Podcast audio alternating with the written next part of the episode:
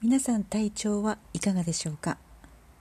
ソメイヨシノの花がきれいに咲く時期になってきましたね。今日は花粉と黄砂についてお話をしたいと思います。では始めていきます。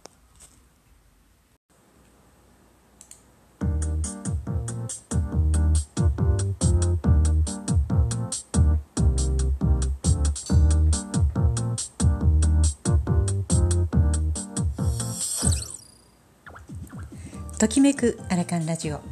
この番組はときめきをチョイスして毎日を楽しく過ごすための日々の発見。楽しい出来事時々ためになるお話を配信しています。こんにちは。おはようございます。こんばんは。ちかです。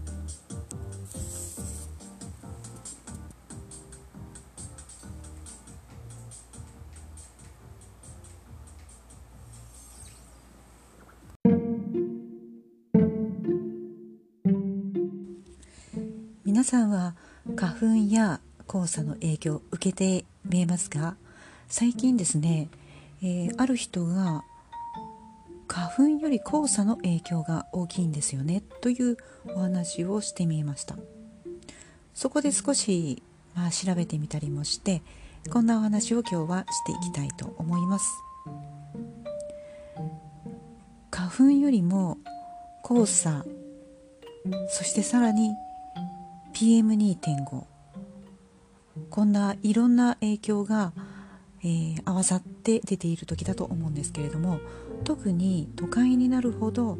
化学物質や汚染物質が合わさって辛さを訴える方も増えてきました。黄砂は花粉よりきつい。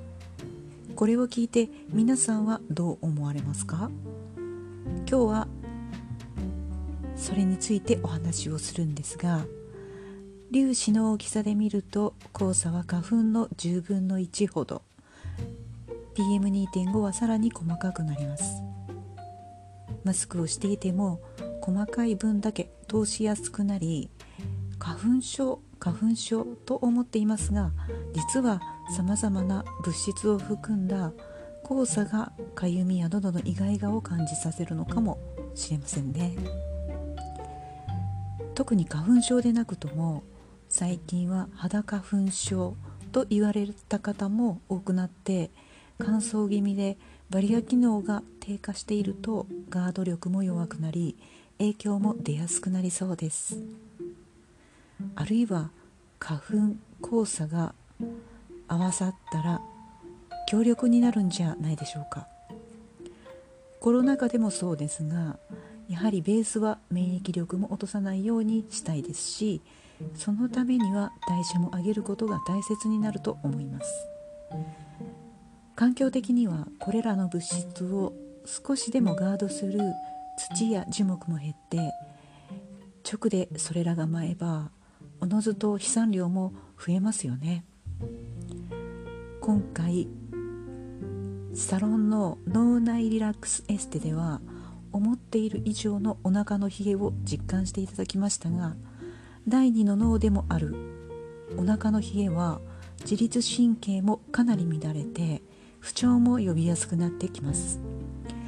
春になって気温は上がりましたがまだまだ冷え対策はしっかりされてくださいね。特に急に気温が下がる時時に寒暖差は応えますので自覚はなくてもお腹周りは温めてお過ごしください、えー、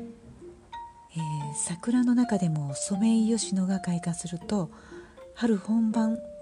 という感覚になるのは私だけでしょうか。